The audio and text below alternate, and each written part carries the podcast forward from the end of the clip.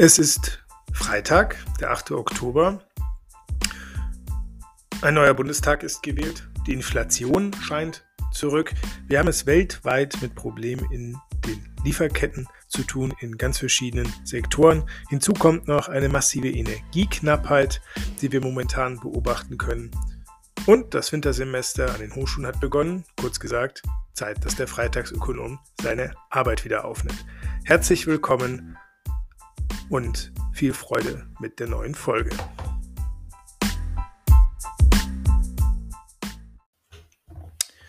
Im Bundestag verhandeln gerade die Fraktionen von SPD, Grünen und FDP über die Aufnahme von Verhandlungen, von Koalitionsverhandlungen über eine neue Bundesregierung. Dieses Verhandeln über die Aufnahme von Verhandlungen, das nennt man auch Sondieren und herauskommen wird, wenn es denn klappt, eine sogenannte Ampelkoalition mit den Farben Rot, Gelb und Grün. Und diese Farben passen auch ganz gut zu einem anderen Thema, nämlich zum Thema Inflation. Bei manchen Kommentatoren stehen die Zeichen schon auf Rot, die sagen, wir haben eine viel zu hohe Inflation in den letzten Monaten im Euroraum im Allgemeinen und in Deutschland im Speziellen gesehen. Bei anderen stehen die Lichter so auf Gelb, die sagen, naja, wir müssen mal abwarten, was da jetzt gerade passiert. Ähm, Isabel Schnabel, die deutsche EZB-Direktorin, äh, gehört, glaube ich, zur gelben Fraktion. Die sagt, wir können noch nicht so viel sagen. Und manche sagen aber auch, es ist eigentlich alles in Ordnung auf Grünen. Wir sollen uns überhaupt keine Sorgen machen.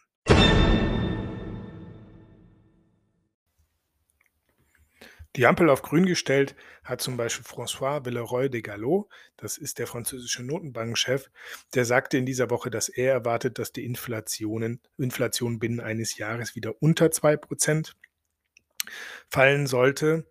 Ähm, die Ampel auf Gelb, wie gesagt, hat Isabel Schnabel. Ähm, die sagte, dass es voreilig wäre zu behaupten, dass die derzeitige Preisdynamik nächstes Jahr völlig abklingen wird. In Deutschland ist man auch bei der Bundesbank eher der Ansicht, dass die höheren Inflationsraten äh, auch noch im nächsten Jahr in Deutschland vorherrschen würden, möglicherweise auch noch äh, in Europa, dass wir also weiter äh, Inflationsdruck bekommen. Eine Inflation gilt ja dann als zu hoch, wenn sie dauerhaft oberhalb von 2% liegt oder inzwischen gilt sie auch als zu niedrig, wenn sie unterhalb von 2% liegt. Also wir streben insgesamt im Euroraum eine Inflation von 2% an. Und äh, mittelfristig ist es so, dass äh, Frau Schnabel als EZB-Vertreterin auch sagt, dass man die mittelfristigen Inflationsaussichten gerade nicht so richtig gut prognostizieren kann. Ähm, ich zitiere mal, was sie gesagt hat. Bei unserer Einschätzung der mittelfristigen Inflationsaussichten halten wir den Finger in den Wind, um festzustellen, ob sich die Brise als langlebiger erweisen wird als nur ein vorübergehender Windstoß. Ich finde, das klingt, als stünde die Ampel auf Gelb und wir müssen uns aber noch entscheiden, ob wir jetzt auf Rot schalten oder auf Grün schalten. Also, woran liegt es? Wenn die Preise steigen und nichts anderes ist Inflation, dann bedeutet das ja schlicht und ergreifend, dass nicht genügend von Waren oder Gütern da ist, sodass Leute mit einer höheren Zahlungsbereitschaft zum Zuge kommen. Wenn zu wenig von irgendwas da ist äh, und die Nachfrage sehr groß ist, dann steigen die Preise danach. Und was wir gerade erleben, ist also eigentlich so das älteste Phänomen, das wir in der Ökonomik kennen, nämlich Knappheiten. Wir erleben gerade auf vielen Märkten Knappheiten, auch dort, wo wir es gar nicht mehr gewohnt sind. Wir sind ja zum Beispiel gewohnt, dass äh, wir, wenn wir Sneaker kaufen wollen, dass es das Modell oder zumindest mal die Marke, die wir uns da ausgesucht haben, dass wir uns da einfach Schuhe bestellen können. Klar, das eine oder andere Modell ist mal ausverkauft, aber dann kann man auf ein anderes ausweichen. Jetzt ist Folgendes passiert.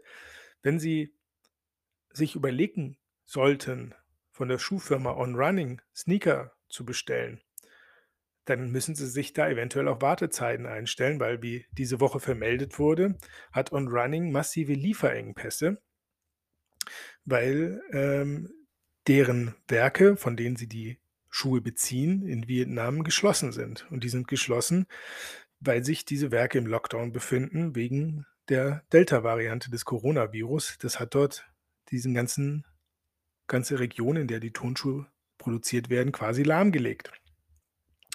Ja, und dann sind diese Turnschuhe knapp.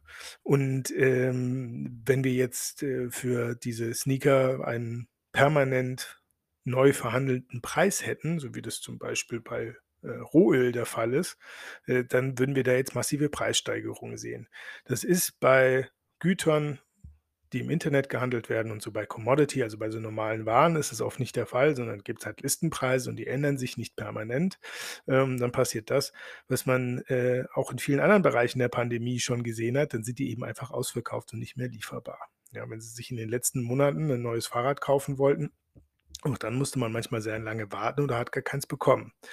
Wir sehen also, durch die Pandemie sind Güter knapp geworden, äh, von denen wir dachten, sie sind eigentlich immer verfügbar, wenn wir sie haben wollen. Und das passiert jetzt auch auf anderen Ebenen der, äh, Volkswirtschaft und der globalen Ökonomie. Deswegen titelt der Economist, der kommt übrigens auch immer freitags raus, auf seiner aktuellen Ausgabe „The Shortage Economy“, also frei übersetzt: „Die Ökonomie der Knappheiten“.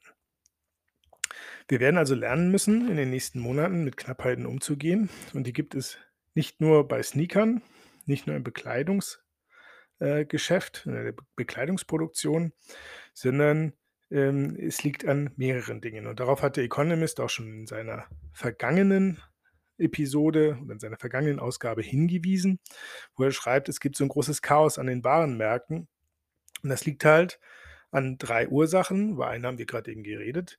Es liegt daran, dass, äh, die Pandemie immer mal wieder durchbricht und, äh, uns in der wirtschaftlichen Erholung um 1 bis 2 Schritte zurückwirft und die globalen Lieferketten halt durcheinander bringt, ja. Zum Beispiel mussten Kupferminen in Südafrika schließen, äh, weil da die Delta-Variante aufgetreten ist.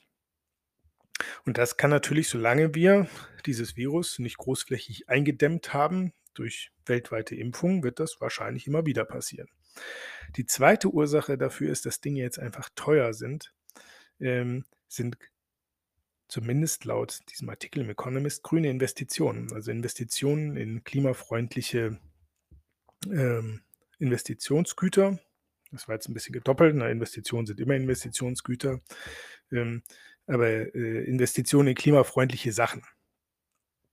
Ja, zum Beispiel, wenn man klimafreundlich bauen will, dann ist Holz ein sehr begehrter Rohstoff.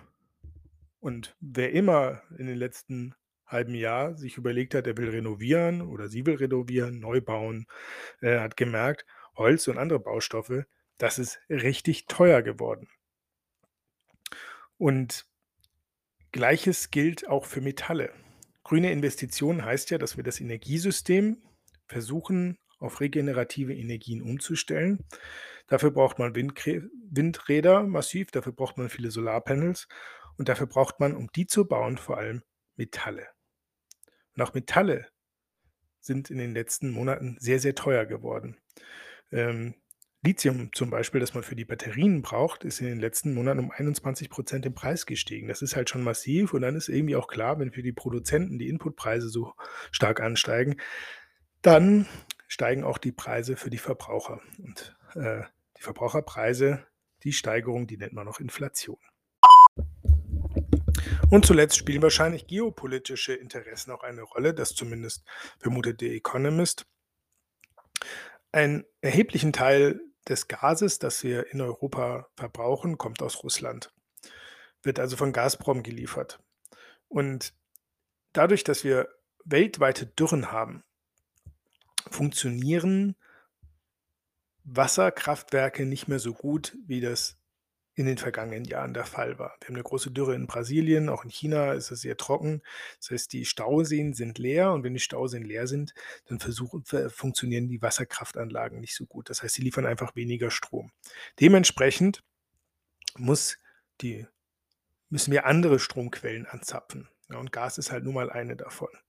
Und Asien kauft grade sehr viel Gas in Russland und haben auch sehr langfristige Verträge abgeschlossen. Außerdem sind die Gaspreise, die die Asiaten zahlen, äh, grade, äh, erheblich höher als, äh, das, was wir, äh, in Europa zu zahlen, äh, bereit oder gewohnt sind. Und na ja, dementsprechend sind halt die Gaslieferungen nach Deutschland aus Russland nicht mehr ganz so hoch. Ähm, hinzu kommt die Vermutung, die der Economist anstellt, dass, äh, Russland seine Machtposition äh, festigen will, indem sie uns Europäern mal zeigen, wie es mit Gasknappheiten hm, was das für Konsequenzen hat, nämlich dass es kalt werden kann im Winter. Warum, ähm, versucht Russland das oder warum könnte das Interesse von Wladimir Putin sein? Wir haben die Nord Stream 2 2 Pipeline gebaut über die Ostsee, die führt von Russland nach Deutschland und die ist sehr umstritten. Und das liegt daran, dass die osteuropäischen Länder befürchten, dass Russland dann nicht mehr so abhängig von ihnen ist, weil diese osteuropäischen Länder dann nicht mehr als Transitländer für russisches Gas fungieren und die Osteuropäer somit äh, weniger Macht gegenüber Russland haben. Ja, ansonsten, äh, wenn sich die Russen komisch verhalten, dann können die Osteuropäer immer sagen, dann leiten wir euer Gas nicht mehr weiter. Und das ist, äh, das heißt, beide Seiten haben Verhandlungsmacht und dann findet man schon irgendeine Lösung. Wenn diese Verhandlungsmacht verschwindet, wenn man die osteuropäischen Länder für das Transit gar nicht mehr braucht, weil alles über Nord Stream 2 läuft. Das wissen die Osteuropäer, das wissen die Deutschen, das wissen die Amerikaner, die auch ein bisschen skeptisch nach Russland gucken und die Russen wissen das natürlich auch. Und ähm, dementsprechend ist der Druck auf Deutschland jetzt in den letzten Jahren sehr groß geworden, Nord Stream 2 gar nicht erst in Betrieb zu nehmen, äh, sondern diese äh, Pipeline stillzulegen, bevor wir sie überhaupt benutzt haben. Und, äh, was äh, diese Gaskrise oder diese Gasversorgungskrise gerade zeigt, insbesondere den Deutschen, ist, russisches Gas ist notwendig, damit wir im Winter nicht frieren. Und auch das trägt dann natürlich dazu bei, wenn dieses Gas knapp ist, ähm, dass die Preise insgesamt in Deutschland steigen und die Inflation angeheizt wird. Also auch das ist ein, eine Ursache dafür, dass bei vielen Kommentatoren, Beobachtern und Wissenschaftlern gerade die Inflationsampel auf Gelb steht und nicht so sehr auf Grün. Und die Frage ist, springt sie auf Rot oder springt sie auf Grün zurück?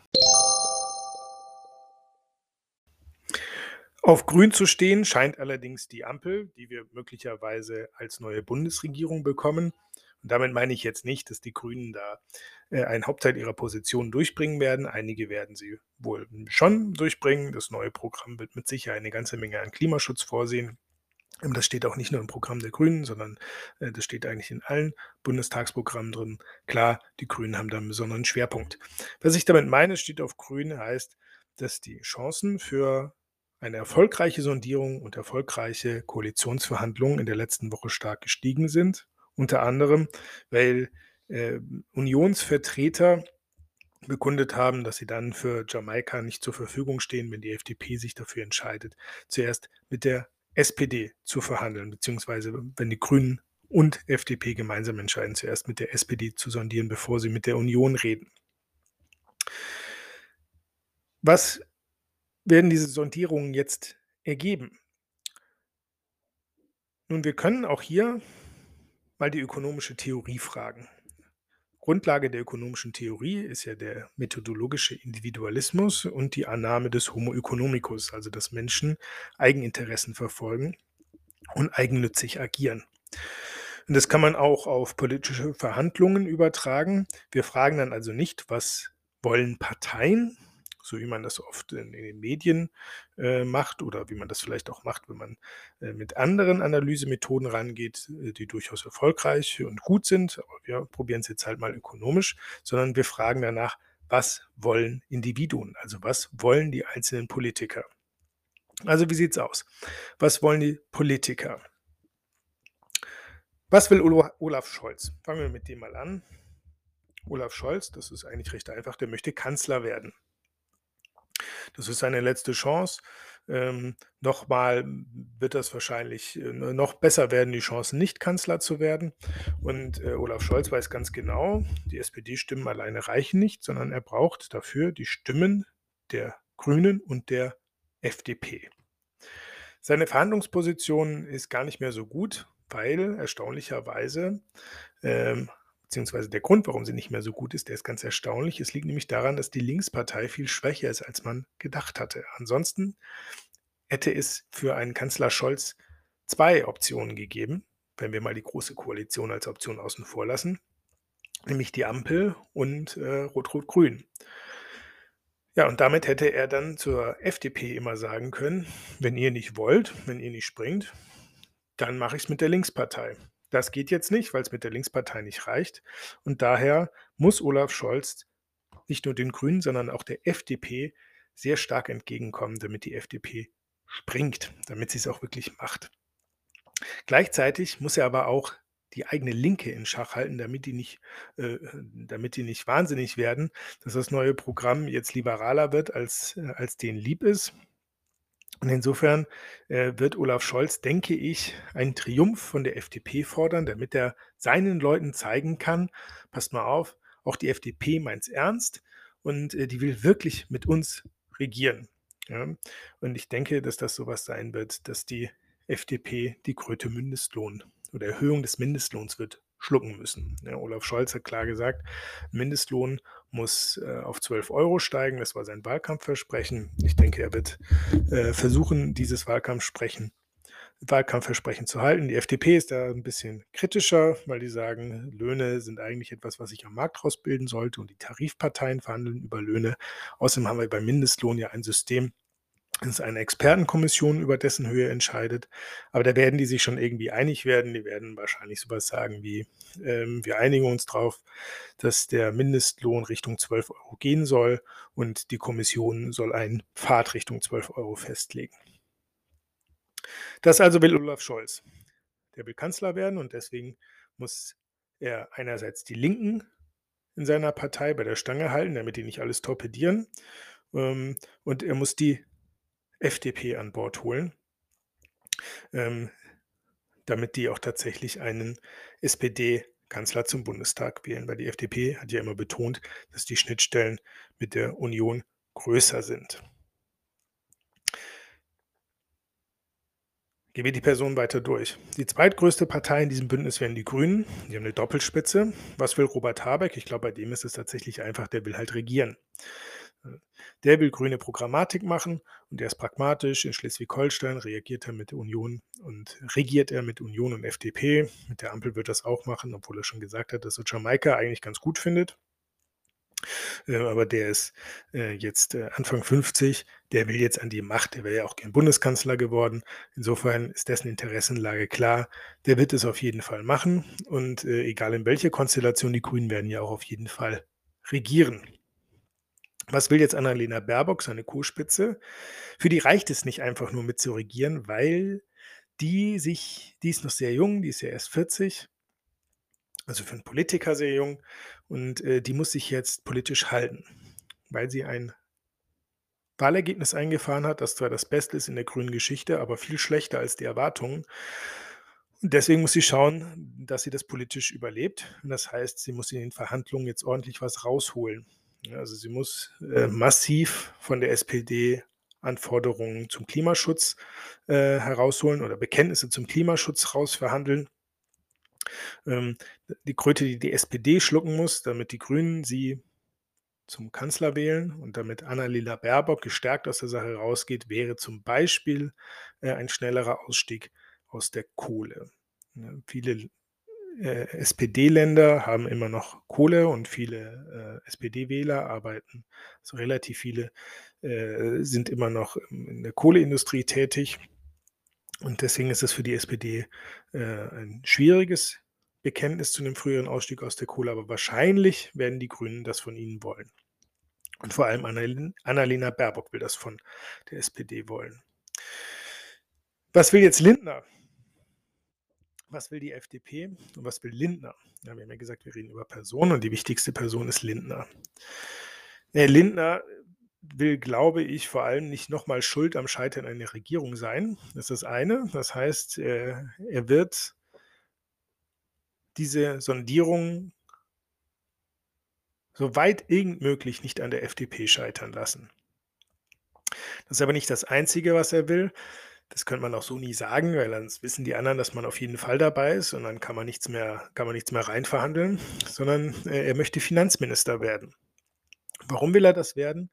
Ähm, weil er als Finanzminister seine Wahlversprechen auf jeden Fall einlösen kann. Der Finanzminister hat in Deutschland 'ne sehr starke Position. Der hat 'n, äh, Vetorecht, äh, im bei der Ausstellung des Haushalts. Und deswegen kann ein Finanzminister ja tatsächlich Steuererhöhungen äh, oder eine überbordende Verschuldung äh, kann der ziemlich gut verhindern. Da hat er, hat eine sehr große Macht. Und das hat die FDP ja versprochen, dass äh, die staatliche Budgetpolitik weiter eher konservativ ist. Also dass die Verschuldung nicht überbordet und dass die Steuern nicht erhöht werden, vielleicht sogar gesenkt. Ähm, und das werden die anderen Parteien Lindner wahrscheinlich irgendwie in irgendeiner Form äh, geben müssen. Es wird interessant zu sehen, ähm, welche Rolle Robert Habeck einnimmt, weil der wäre vielleicht auch gerne Finanzminister, ähm, wie die sich da einigen. Vielleicht werden die Ministerien dann anders zugeschnitten. In dem Zusammenhang mit der Verschuldung ist eine Diskussion sehr interessant, die man ganz gut in den letzten Tagen auf Twitter verfolgen konnte. Ähm, der Bundesrechnungshof hat eine Rüge ausgesprochen, äh, als er die Haushalte geprüft hat.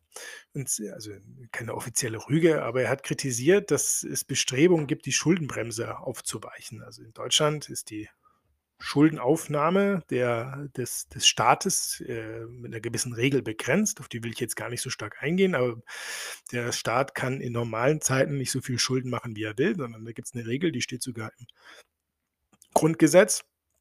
Und es gibt Ökonomen, die das gut finden. Und das sind nämlich die, die sagen, man muss der Politik Regeln geben. Ansonsten haben Politiker immer einen Anreiz, sich zu verschulden, um äh, die eigene Klientel zu bedienen und bezahlen müssen das dann alle in der Zukunft. Ja, zu diesen Ökonomen gehört zum Beispiel Lassfeld oder auch Jan Schnellenbach. Ähm, die kenne ich übrigens beide noch aus meinem Studium in Heidelberg. Und dann gibt es andere Ökonomen, äh, die sagen, die Schuldenbremse ist eigentlich schlecht, weil sie notwendigen Investitionen im Raum steht und weil wir gerade so viel Kapital auf der Welt und auch in Deutschland haben. Also wir haben viel Kapital, das sucht eine Verwendung. Und äh, deswegen sind auch die Zinsen so niedrig, weil wir so ein hohes Kapitalangebot haben. Und äh, äh in so einer Situation kann es jetzt makroökonomisch sinnvoll sein, dass der Staat sich stärker verschuldet. Das sind Positionen, wie sie Jens Südekom von der Heinrich-Heine-Universität Düsseldorf vertreten und Christian Bayer, der ist an der Universität Bonn. Das sind beides auch sehr renommierte Makroökonomen, deren äh, Argumente auch sehr stichhaltig sind. Ähm, die jetzt aber in der Diskussion eher als SPD-nah gelten. Ich glaube auch, weil äh, Jens Südekum berät, meine ich, die äh, SPD und äh, Christian Bayer ist sogar Mitglied. Und äh, die schießen jetzt aber zurück und bezeichnen dann äh, die Ökonomen auf der anderen Seite, also Lars Feld, äh, explizit als FDP- oder CDU-Ökonom ähm, und daran sieht man, dass sich auch die Wissenschaft nicht immer so ganz einig ist, welches jetzt der richtige Weg ist. Äh, ich halte es da mit äh, Rüdiger Bachmann, das ist ein deutscher Ökonom, der in den äh, USA lehrt und der hat gesagt, also ich, auf Twitter sinngemäß, ähm, er ist da altmodisch, Parteipolitik oder parteiliche Zugehörigkeit sollte keine Rolle für Ökonomik spielen. Das heißt, völlig egal, ob jemand jetzt SPD, FDP, CDU-Mitglied ist oder in keiner Partei. Es geht nicht darum, in welcher Partei die sind, sondern es geht darum, was sie sagen. Um was ging es jetzt konkret? Es geht darum, dass man diese Schuldenbremse umgehen kann, indem man staatliche Gesellschaften gründet, die sich dann wiederum verschulden können. Also angenommen, wir wollen jetzt neue Stromtrassen bauen und brauchen dafür sehr viel Geld in Deutschland wenn wir dieses Geld auf dem Kapitalmarkt als Staat aufnehmen, als Bundesregierung, dann unterliegen wir der Schuldenbremse. Wenn wir dafür eine Investitionsgesellschaft gründen, ne, die äh, Deutsche Stromtrassen AG und die gehört halt dem Bund, dann darf sich diese AG verschulden und das ist äh, ökonomisch gesehen dann eigentlich das gleiche wie Staatsverschuldung, aber es unterliegt halt nicht der Schuldenbremse. Solche Vorschläge wurden von verschiedenen Seiten gemacht und waren in der Diskussion und der Bundesrechnungshof rügt das jetzt ein Stück weit, ähm, beziehungsweise bezieht das in seine Stellungnahme mit ein und äh, da gab es jetzt halt einen großen Krach, weil ähm, die einen Ökonomen sagen, äh, das sollte der Rechnungshof gar nicht kommentieren, weil es nämlich rechtmäßig ist. Und die anderen sagen, naja, es ist schon seine Aufgabe, äh, die Budgetpolitik, die Regierung zu überwachen. Und äh, außerdem hat er recht, dass das ja nur eine Verschiebung von Schuldenlasten in eine Gesellschaft ist. Wer da recht hat, das werden wir dann, äh, werden wir dann abwarten. Ich denke schon, dass wir viele Investitionen auch in den Klimaschutz brauchen. Ich denke aber auch, wenn man das klug ausgestaltet, dann ähm, kann man auch private Mittel dafür sehr stark in Anspruch nehmen. Das müssen wir ja eh. Selbst wenn wir es über Staatsschulden finanzieren, dann sind hier die Gläubiger des Staates, die die Anleihen kaufen, die das Geld aufbringen, mit dem wir dann diese Investition tätigen. Das wird ja dann im Endeffekt von Privatpersonen kommen. Und es geht dann, glaube ich, eher darum, äh, wie man äh, dieses private Kapital jetzt nutzt. Nutzt man es über den Markt? Also über Privatinvestoren, dass private Investoren dieses Kapital nachfragen und in grüne Investitionen lenken. Oder nutzt es der Staat, dass der Staat das Kapital nachfragt und es in grüne Investitionen lenkt. Ich denke, das wird auch eine ganz zentrale Frage der nächsten Bundesregierung sein.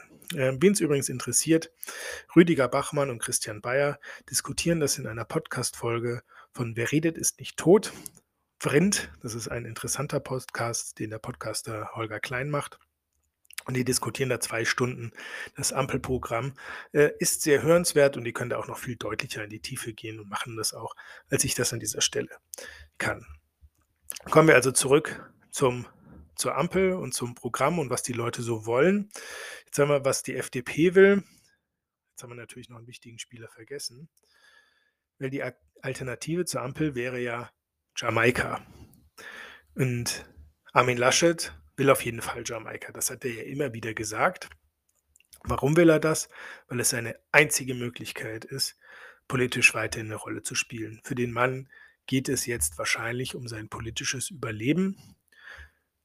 Ein Nachfolger in Nordrhein-Westfalen als Ministerpräsident hat er nämlich schon, da kann er nicht zurück, das ist der Hendrik Wüst. Außerdem hat Armin Laschet schon vor der Bundestagswahl gesagt, dass er mit nach Berlin gehen würde. Damit äh, hat er gedacht, er macht einen Fehler nicht, den einer seiner Vorgänger gemacht hat, nämlich Norbert Röttgen. Der äh, wollte in Nordrhein-Westfalen Ministerpräsident werden, war gleichzeitig Umweltminister und wurde dann gefragt, ob er nach NRW gehen würde, wenn er die Wahl verliert. Und da hat er gesagt, na, das müssen wir dann mal sehen, weil er sich natürlich gedacht hat, naja, wenn ich nicht Ministerpräsident werde, dann bleibe ich doch lieber Umweltminister. Das ist ihm ziemlich auf die Füße gefallen. Er war dann, äh, wurde von der NRW äh, CDU fallen gelassen, von Merkel aus dem Kabinett geschmissen und dann musste er als einfacher Abgeordneter nochmal neu anfangen. Ähm, und Armin Laschet hat gedacht, na, den Fehler mache ich nicht. Ja, ich sage nicht, wenn ich nicht Bundeskanzler werde, dann trete ich in NRW nochmal an, sondern wenn, dann mache ich es konsequent. Wenn ich als Bundeskanzler antrete und werde nicht gewählt, dann gehe ich halt in die Opposition und höre auch als Ministerpräsident auf. Was jetzt aber dazu führt, er hat halt nun mal die Wahl verloren. Ähm, er ist nicht erster Ansprechpartner. Das heißt, wenn er nicht Bundeskanzler wird, bleibt er auf gar keinen, also dann ist er gar nichts mehr, weil Ministerpräsident kann er nicht bleiben. Fraktionsvorsitzender ist wieder Ralf Brinkhaus geworden. Wo sind da noch wichtige Ämter für Armin Laschet? Seine einzige Chance ist, Bundeskanzler zu werden. Und äh, deswegen hält er Jamaika auch im Spiel. Mal schauen, wenn sich die Ampelsondierer jetzt nicht einigen können, dann könnte es sein, äh, dass die Reise doch noch Richtung Jamaika geht. Aber ich denke, es gibt einen sehr mächtigen Interessenten, der was extrem dagegen hat, dass Jamaika jetzt zustande kommt, und das ist Markus Söder. Jetzt spekuliere ich natürlich rum, aber Markus Söder hat ja schon gesagt, dass er das äh, als Signal deutet, dass die FDP und Grüne jetzt als erstes mit der SPD reden ähm, und äh, dass er das als so eine Art Absage an Jamaika versteht. Warum hat er das gesagt? Wenn wir ökonomisch drüber nachdenken, dann müssen wir überlegen, warum nutzt ihm diese Strategie? Und äh, das könnte eine faszinierende Erklärung sein. Was will Markus Söder? Wenn Markus Söder so ist, wie die meisten CSU-Vorsitzenden vor ihm, wenn er, die, wenn er ein ähnliches Interessenset hat, dann äh, will er vor allem die Machtstellung der CSU in Bayern erhalten. Das heißt, er möchte, dass die CSU wieder Richtung absolute Mehrheit geht, dass die CSU weiter regiert und weiter eine wichtige Rolle spielt. Und das ist gar nicht so einfach. Niemand weiß das besser als Markus Söder, weil er ja somit das schlechteste Ergebnis bei der Landtagswahl für die CSU eingeholt hat. Und jetzt auch bei der Bundestagswahl war das Ergebnis für die CSU schlecht. Ich meine, es war sogar das schlechteste der Geschichte. Jetzt ist Markus Söder ja wahnsinnig klug, ähm, sonst wäre er nicht das, was er ist. Und ähm, Deswegen könnte es gut in seine Strategie passen, wenn Jamaika jetzt noch nicht klappt. Weil dann könnte er in zwei Jahren bei der Landtagswahl in Bayern als äh, verhinderter Kanzlerkandidat antreten, kann sagen, ich hätte es ja damals schon gern gemacht, ich mache es auch wieder, ich brauche jetzt ein starkes Mandat von euch. Ja, und dann äh, würden sich die Bayern überlegen, ja, wir hätten doch auch gerne mal in Bayern als Bundeskanzler. Der letzte war Ludwig Erhard in den 60er Jahren. Franz Josef Strauß ist ja gescheitert, Edmund Stoiber auch. Vielleicht sagen die sich, jetzt muss es auch mal klappen und äh, geben dem Markus Söder ein starkes Mandat. Und äh, er kann dann ganz starke Steigerungen in, in Bayern äh, erzielen und kann mit viel Rückenwind äh, sich dann äh, einfach selbst entscheiden, ob er die Kandidatur als Kanzler dann nochmal machen will oder nicht. Jedenfalls hätte er dann früh genug Ambitionen angemeldet und äh, ein ganz starkes Pfund in der Hand. Diese Taktik funktioniert aber nur, wenn die Union nicht jetzt schon den Kanzler stellt, weil Markus Söder ja sonst gar nicht mehr als Kanzlerkandidat in Frage kommt. Dann gäbe es ja schon einen Unionskanzler. Das heißt, Markus Söder hat ein ganz starkes Interesse daran, dass Armin Laschet es nicht wird. Und deswegen will Markus Söder, dass, ähm, dass, äh, dass die Ampel kommt. Das jedenfalls könnte man denken, wenn wir die ganze Sache strikt rational und eigennutzorientiert äh, ansehen. Die Union wird allerdings, und deswegen glaube ich auch, äh, dass die auch mit einer gewissen Absicht viele Politiker in der Union ähm, die Ampel, also sich zurückgezogen haben aus Jamaika, weil sie, denke ich, darauf spekulieren, dass die FDP relativ viel an Inhalten abgeben muss, ähm, wenn der FDP die Exit-Option Jamaika fehlt. Ja, also die FDP hat die größte Schnittmenge mit der Union. Die FDP hat überhaupt kein Problem mit der Union zu regieren, das haben sie ja mehrfach gesagt. Wenn die Union jetzt ihrerseits sagt, wir machen Jamaika aber nicht mehr, dann hat, diese FDP, dann hat die FDP diese Option nicht. Und äh, das könnte sich dann auf die Verhandlungsmacht und die Verhandlungsposition auswirken, nämlich dahingehend, dass die FDP nicht so viele Punkte durchsetzen kann. Ja, und dann hätte die Union beim nächsten Wahlkampf Inhalte, die die FDP nicht durchsetzen könnte und hätte eventuell Argumente für enttäuschte FDP-Wähler, dann lieber Union zu wählen. Ich finde, das erklärt eigentlich die derzeitigen Verhandlungsstand ganz gut. Wir kommen recht weit mit dieser Eigennutzannahme. Jetzt müssen wir mal schauen, das ist Wissenschaft, ob das dann eintritt. Ja, also ob die äh, Ideen, die wir jetzt, die, die ich jetzt hier hatte, äh, ob die sich bestätigen oder halt eben nicht. Ähm, auf jeden Fall sehen wir, dass man die Eigennutzannahme eben nicht nur auf Konsumentscheidungen, Investitionsentscheidungen oder Produktionsentscheidungen anwenden kann, sondern auch in der politischen Ökonomik, also in der Anwendung ökonomischer Denkmuster äh, auf politische Prozesse. Was kommt im Endeffekt bei der Ampel raus? Naja, da müssen wir mal sehen. Ich denke, es wird schon sehr viel in Richtung Klimaschutz gehen weil die Dekade jetzt einfach die ist, in der sich vieles entscheidet und ähm, weil dort die Programme von SPD, FDP und Grünen gar nicht so gegensätzlich sind, wie sie scheinen. Wenn wir wollen, dass die Wirtschaft klimaneutral wird, wenn wir wollen, dass die Produktion grüner wird, nachhaltiger wird, dann ähm, muss man eigentlich mehrere Dinge tun. Bei der Tagung des Vereins für Sozialpolitik, das ist der Verein, in dem die deutschen Volkswirte organisiert sind, ging es letzte Woche mehrere Tage lang nur um Climate Economics, also nur um die ökonomische Beschäftigung mit äh, Klimaschutz äh, und äh, mit der Frage, wie äh, kommen wir Richtung CO2-Neutralität. Und William Nordhaus, das ist einer der Pioniere der ökonomischen Klimaforschung oder der ökonomischen Erforschung von Klimaschutzmaßnahmen, ähm, der hat so seine Positionen so zusammengefasst, dass er sagte, wir brauchen einerseits einen hohen CO2-Preis, der sehr stark ansteigt. Und das ist was, was sowohl Grüne als auch FDP eigentlich wollen. Die unterscheiden sich in den Mitteln. Die Grünen wollen das mehr mit Steuern oder mit fixen Preisen machen und die FDP will es über eine Mengendeckelung machen, also einfach die Menge an CO2 deckeln, die noch ausgestoßen werden darf und das wird dann gehandelt.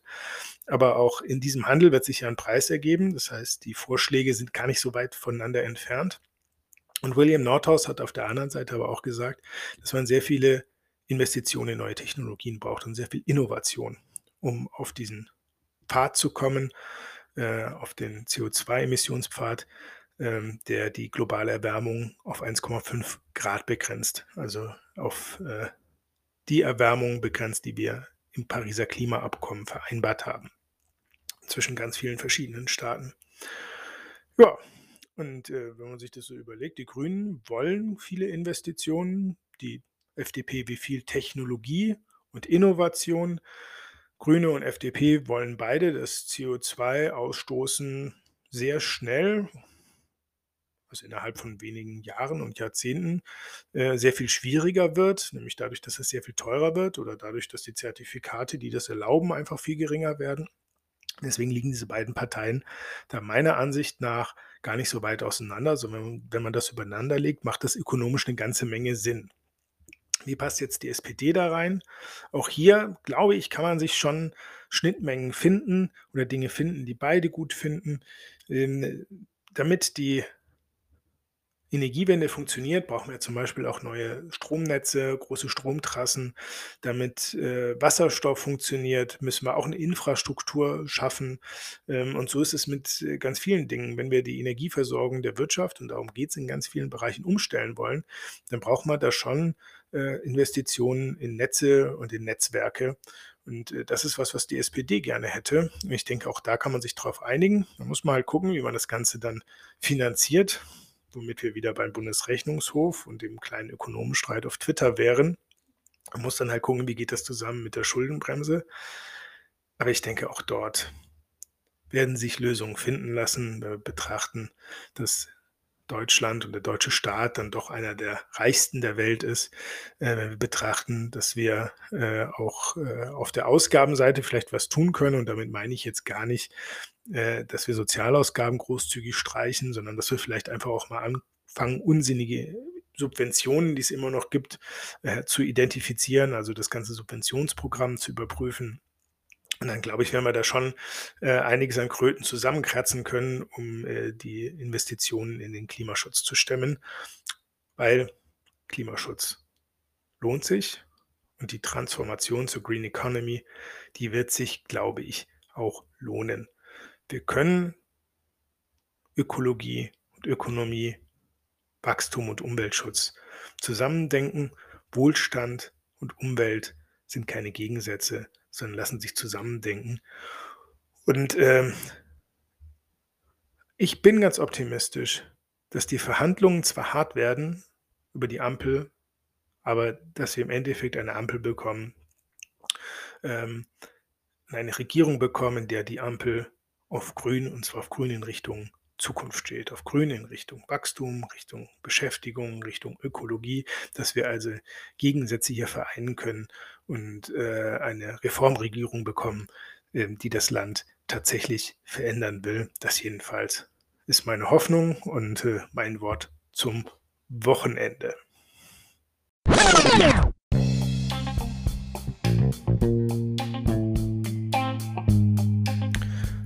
Das war der Freitagsökonom für diese Woche. Ich hoffe, es hat Ihnen ein bisschen Spaß gemacht. Falls Sie Fragen, Anregungen, Kritik oder andere Meinungen haben, dann freue ich mich, wenn Sie sich bei mir melden. Schreiben Sie mir einfach eine E-Mail. Mein Name ist Jan Lüken und ich bin Professor für Business Economics an der Technischen Hochschule Rosenheim.